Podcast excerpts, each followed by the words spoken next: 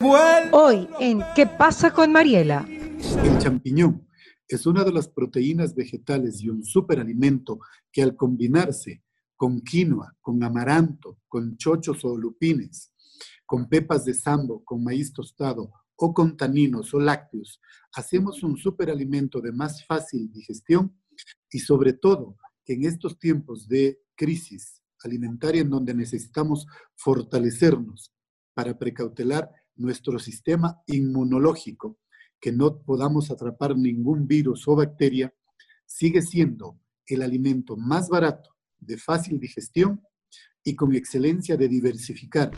Con el auspicio de Nature's Garden, Banco del Pacífico, Municipio de Guayaquil, Interagua, Puerto Limpio, Municipio de Quito, Ceviches de la Rumiñahui, Eta Fashion, Suavitel, Bancard, Mave, McCormick, Alacena y Don Vittorio. Y pues eh, para mí es un gusto siempre tener invitados de primera acá en Radio Fuego. Qué gusto pues tener a el chef Edgar León. Mi querido embajador champiñones sepa también, y vamos a tratar un tema que es súper importante, los superalimentos en tiempos del coronavirus, las propiedades de los champiñones, como la proteína vegetal de fácil asimilación y la versatilidad en la cocina. Yo quiero decirles, antes que nada, quiero presentarlo a Edgar. Edgar León es un chef que ha hecho un libro que me lo regaló, gracias a Dios, que tiene ¿Cuántas sopas? ¿3.000, 4.000, 5.000, 6.000, Edgar? Hola Mariela, qué gusto de poder compartir contigo. Gracias por permitirme estar en tu espacio. Este libro tiene varias sopas, pero la investigación que realicé hasta el 2014 por 15 años en cada mercado, vivandera, carretera y cocinas de parientes y amigos, como tu prima, que tiene el restaurante maravilloso, que cuando fui jurado ganó el segundo espacio de la mejor hueca de toda la cocina manaba. Así es que quiero decirte que el Ecuador que yo he registrado tiene 4.754 sopas. 4.700, las que tú has registrado. Las que yo. Hay mucha gente que dice que hay 6.000, como un señor Fuentes, como Carlos Gallardo. Yo te digo las que yo he registrado, las que he hecho, probado y comprobado. ¿Basadas en qué producto, Edgar? Más que nada. Em, recordemos que la antropología nos dice y la sociología a través de la historia que las sopas en América Latina ya existieron, todas en base de productos latinoamericanos con sal y ají.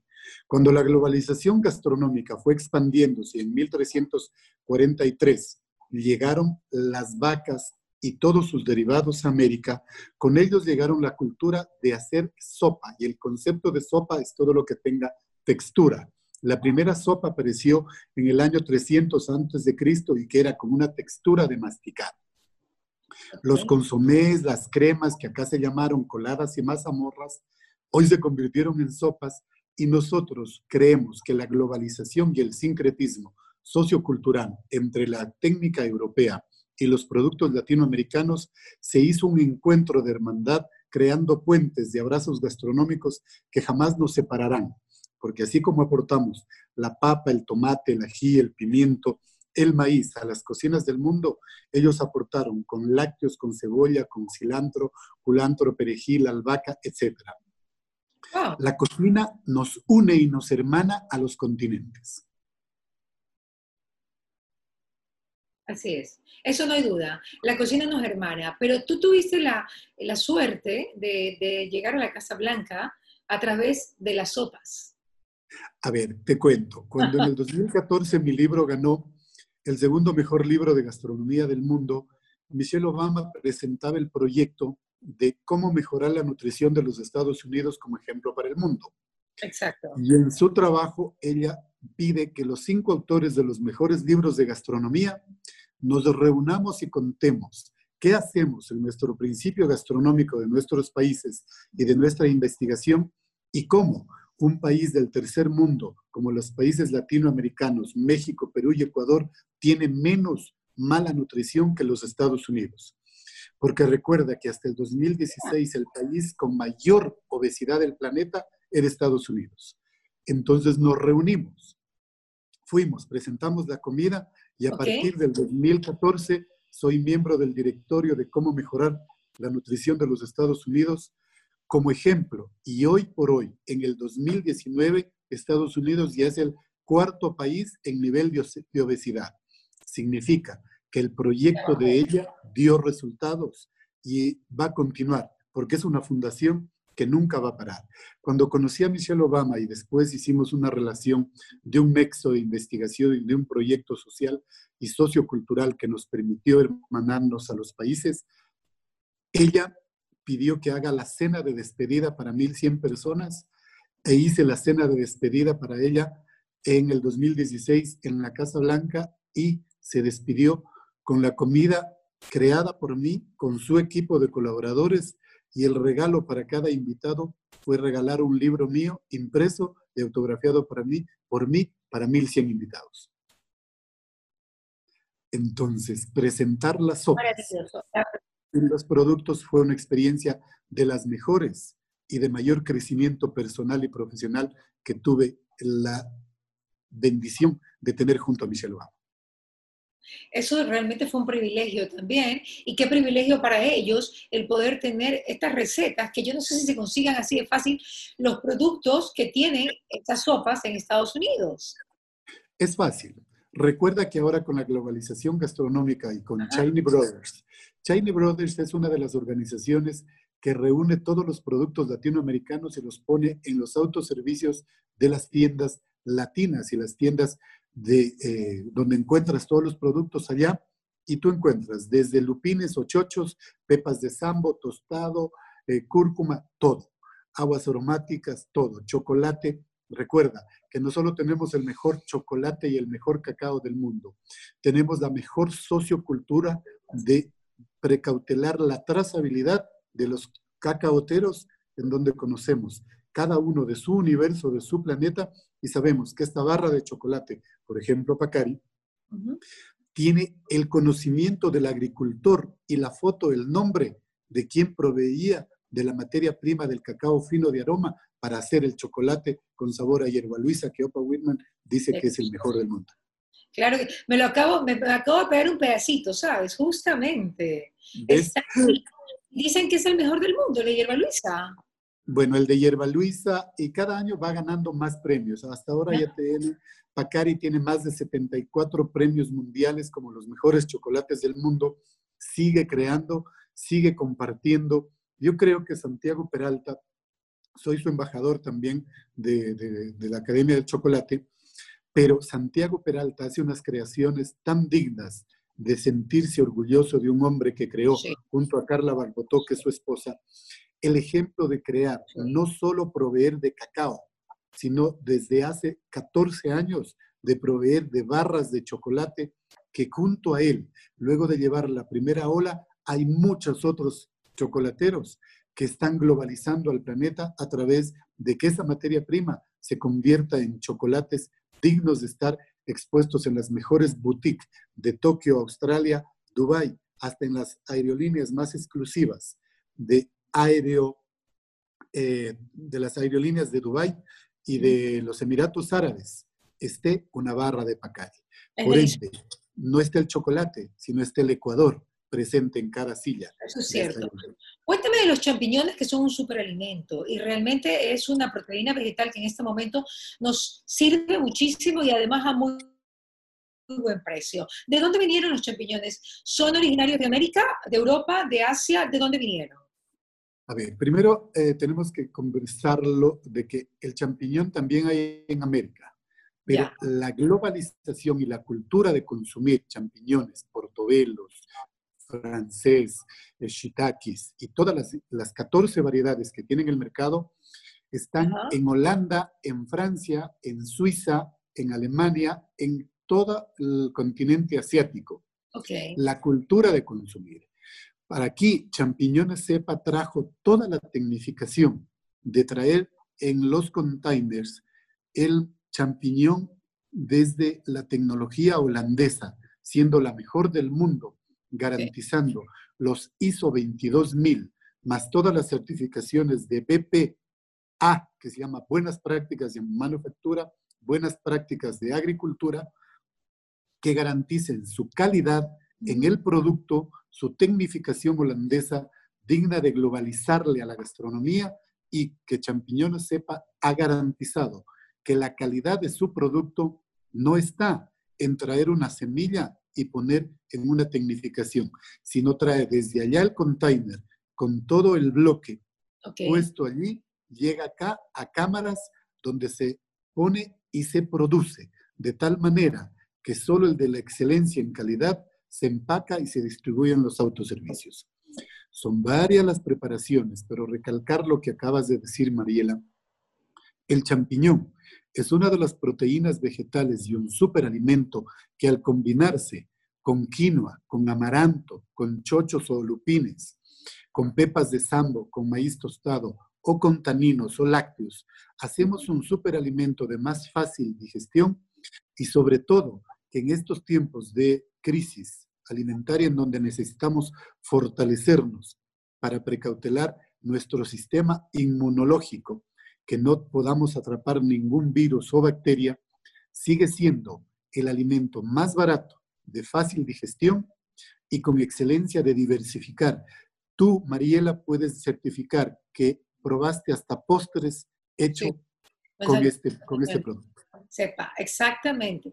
Eso pasó y a mí me llamó mucho la atención porque eh, quiere decir que es un producto muy maleable, un producto pues eh, que se adapta también a las circunstancias. A esta circunstancia de la pandemia, ¿qué, qué recetarías con champiñones, Edgar? A ver, yo creo que los champiñones podríamos sugerirles comerlos crudos, con una ensalada, con una vinagreta, comerlos salteados con aceite de oliva y un perfume que puede ser Ajo puede ser albahaca, perejil, cilantro, culantro, lo que ustedes prefieran. Rellenarlos, ponerles en el pan, ponerles con un poco de mantequilla, yemas de huevo, licuar el champiñón salteado y poner en vez de exceso de grasa en las masas de panes, pizzas y rellenar lasañas, champiñones, omelette, sopas, rellenos de carne, rellenos de pollo, rellenos de pavo, rellenos de cerdo, salsas que bañen acompañamientos, pero sobre todo que el hábito de consumir un champiñón, que es de más fácil eh, asimilación, no es tan duro como la carne, no estoy hablando de la carne, estoy hablando de que diversifiquemos el menú haciendo una potencialización con una gramínea, una pseudogramínea, un grano o un lácteo, de modo que el champiñón portobelo o el champiñón francés, al rellenarlo de esto, seguiremos aportando que la globalización gastronómica no compite, comparte.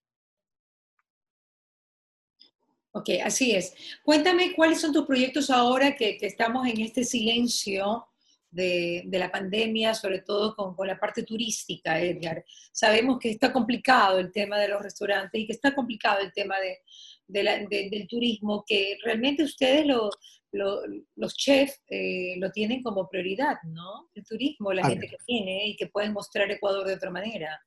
Bien, eh, como embajador de Champiñones Cepa, y hoy, desde el primero de julio, soy el embajador de la cadena de todo el grupo La Favorita también, Mega Maxi y Super Maxi, decirles que estamos en una campaña de apoyarles a los restaurantes que arriesgaron y van a hacer la reapertura parte del ejercicio vamos a hacer un reportaje de potencializar a los cocineros en Mercado del Río en Guayaquil, los cinco mejores restaurantes de Quito, los cinco mejores restaurantes de Cuenca. No estoy diciendo que los otros no sean los mejores, solo que vamos a empezar con ellos potencializándoles y garantizando que el primer proyecto va a ser respaldarles a los que una vez más se arriesgan a invertir reabrir sus espacios reinventados o replanteado su oferta gastronómica y que los productos van a ser los que hoy vamos a visualizar al restaurante, no solo en comer rico, sino también en comer saludable. La soberanía alimentaria a través de la UNESCO, de la FAO y de la Organización Mundial de la Nutrición no solo está hablando de comer rico y en espacios elegantes, está proyectándose a que hay que comer sano, saludable, aumentar nuestro sistema inmunológico, pero sobre todo decirles que la versatilidad de la gastronomía es una cultura y que el riesgo que pueden tener los restaurantes al reabrir, vamos a garantizarles que la reapertura con los sistemas de bioseguridad, los comensales tengan toda la confianza de ir a los espacios, de comprar su comida y vamos a hacer y vamos a invitarte a ti, Mariela, a que no solo vengas a contarnos, sino a compartir tu experiencia de vida, porque por más bueno que sea lo que exista, si no lo informamos, no hay. Y hoy es el momento de unirnos, fortalecernos y hacernos invencibles con esta adversidad los medios de comunicación, las universidades, los cocineros, los inversionistas, las políticas y los procedimientos. Cuando la política sea clara y el procedimiento fácil a seguir, la garantía tiene el único dueño del restaurante, es el cliente que decida comprar nuestra comida y nos concede el honor de servirle nuestros espacios. Muy bien, increíble, mi querido Edgar. Yo sé que ustedes van a lograrlo, pero viajar a Guayaquil no vas a poder lo del mercado del río va a ser toda distancia, ¿cierto? Eh, todo vamos a hacerlo allá. Eh, creo que en ah. tres semanas te anunciaré. Voy a estar allí con Nicolás Romero en los restaurantes, pero lo importante no es vender mucha gente que vaya, es que se informen adecuadamente cuáles son los nuevos productos que aumenten su sistema inmunológico aplicados en la cocina con identidad. Cuando hemos puesto unos champiñones rellenos de camarones con sal prieta y gratinados con queso manaba conquistó los paladares suizos. Repite, repite, repite, repite, repite, Unos champiñones, ¿cómo Unos champiñones portobelos, rellenos de camarones, sal prieta y queso manaba fundidos al horno, servidos.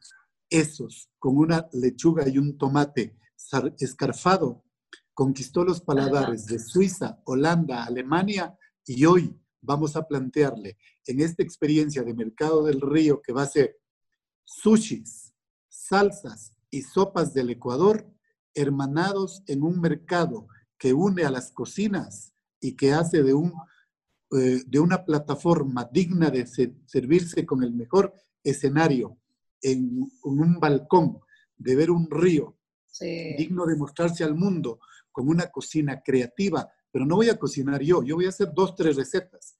Lo que quiero que se luzcan esas cocinas populares de estos cocineros de mercado del río, con esa tradición, y voy a comprometerlo aquí, delante de usted, que su prima venga a cocinar conmigo y los sabores de Manaví conquistemos al mundo a través de una información. Claro que sí. Te quiero preguntar dos cosas. ¿Qué son escarfados? Perdóname la ignorancia, pero yo de cocina sé muy poco. a ver, es cuando coges el tomate, lo pones al horno o directamente a un grill y se vuelve un poquito oscuro, como quemado, ese tomate escarfado permite tener una base para cuando cortes el champiñón, los camarones, el queso fundido y el tomate, te dé una armonía de sabores sin tener que copiar nada.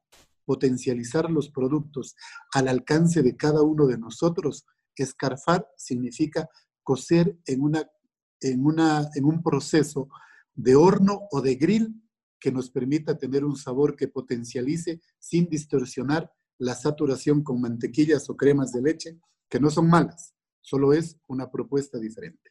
Ok, muy bien. Ahora, eh, si tú metes este champiñón, este portobelo con camarones, que ya tienen que estar cocinados, me imagino, y cortaditos, en este portobelo, que es grande y que le ha sacado, me imagino, una parte... La, le saca solamente el corazón, la, parte del seno. Ok, le pones los camarones hechos bien, bien, bien, que estén turgentes, y tú los pones allí cortaditos y le pones el queso maravita. La salprieta no puede ir directamente. ¿Por qué? Porque si no se tuesta mucho, porque la salprieta ya viene tostada. Te repito como... la receta, Edgar. A ver, coges el champiñón entero, el grande, el portobelo. Okay. Y, a los, y a los camarones solo le pones mostaza, limón y un poco de ajo no les cocinas. Les ah. pones ahí seis camarones por cada champiñón. Portobelo. Le pones la sal prieta y encima le cubres de rodajas o de, de queso manaba rallado. Le metes al horno hasta que el queso manaba se funda y se dore. El camarón está cocinado y la sal prieta te potencializa el maní, el cilantro y el maíz tostado en una armonía indescriptible, porque esos son sabores nuestros y que son propuestas fáciles. Claro, yo le iba a hacer al revés. ¿Perdón? Pero tiene su laboriosidad. O sea, no me hubiese imaginado que el camarón iba crudo y que la salprieta iba por debajo del queso. Y eso hace la diferencia. Claro. Lo, que pasa es que suena difícil, pero cuando vas a ver, porque vas a venir tú a cocinar conmigo y a comer lo que voy a proponer, y vas a ver que es, lo más fácil posible. Esto lo haces en 20 minutos para 12 personas. Coges, pones en una lata, metes al horno y está listo. Y eso, con un tomate escarpado o simplemente con papa, con yuca, a mí personalmente me gusta esto, con un plátano asado con queso y sal prieta adicional. Nada más.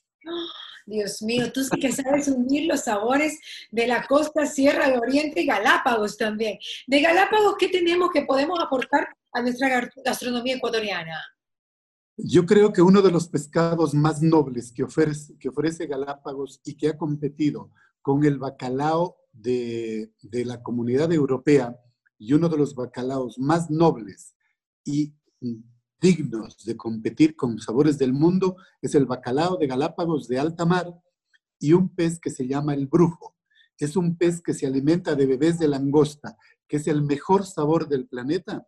A ese pez lo hice en el Ritz de París. Escúchame.